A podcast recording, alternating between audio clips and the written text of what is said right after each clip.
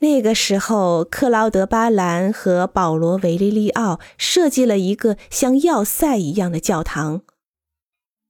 这个名叫圣贝尔纳提德的教堂是他们作品中非常有名的一个。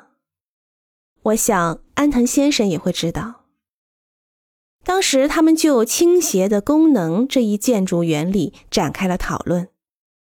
他们两位建筑师构思了这样一种形态：墙面不是垂直的，也不是正交，所有的空间都以倾斜的方式联系在一起。他们用这种方法建造了许多作品。